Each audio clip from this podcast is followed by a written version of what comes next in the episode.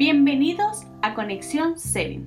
Qué alegría nuevamente estar con ustedes. El día de hoy tendremos el capítulo 11 de Eclesiastes. Así es, Laura. Hoy tendremos el capítulo 11 y sabes, te cuento que es el penúltimo capítulo del libro de Eclesiastes. Sí, sí, sí, pero no te adelantes. El día de mañana hablaremos un poco más de eso. Y cuéntanos, ¿cuál fue el versículo que más te gustó el día de hoy?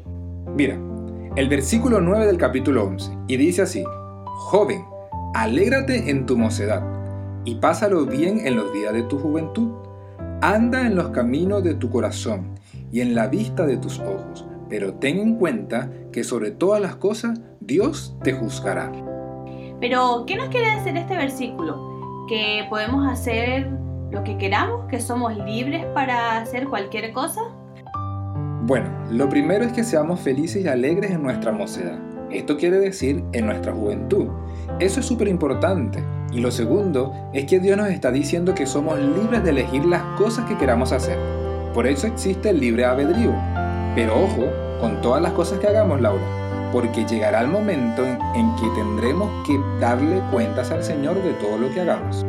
Sí, porque Dios nos creó como seres libres, pero esa libertad debemos saberla ocuparla, porque todo lo que hagamos, sea positivo o negativo en la vida, y de las malas acciones que podamos tener, no debemos echarle la culpa a Dios. Asimismo, el Señor no nos limita a hacer las cosas, porque somos libres de decidir.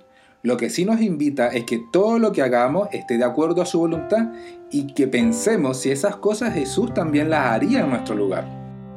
Sin duda alguna, Miguel. Por eso, no importa si eres joven o no tan joven, lo importante es que aprendamos a tomar buenas decisiones y que si no sabemos cómo hacerlo, busquemos la ayuda de Jesús.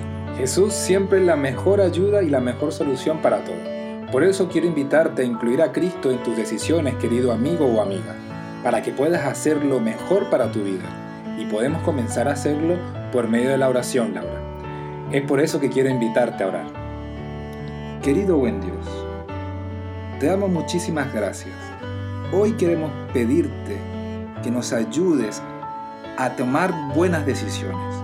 Que nuestra juventud, oh Dios, sea alegre, sea una juventud divertida, que sea una juventud próspera. Pero, oh Dios, que cada una de las decisiones que tomemos sea de acuerdo a tu voluntad. En Cristo Jesús lo pedimos todo. Amén. Amén.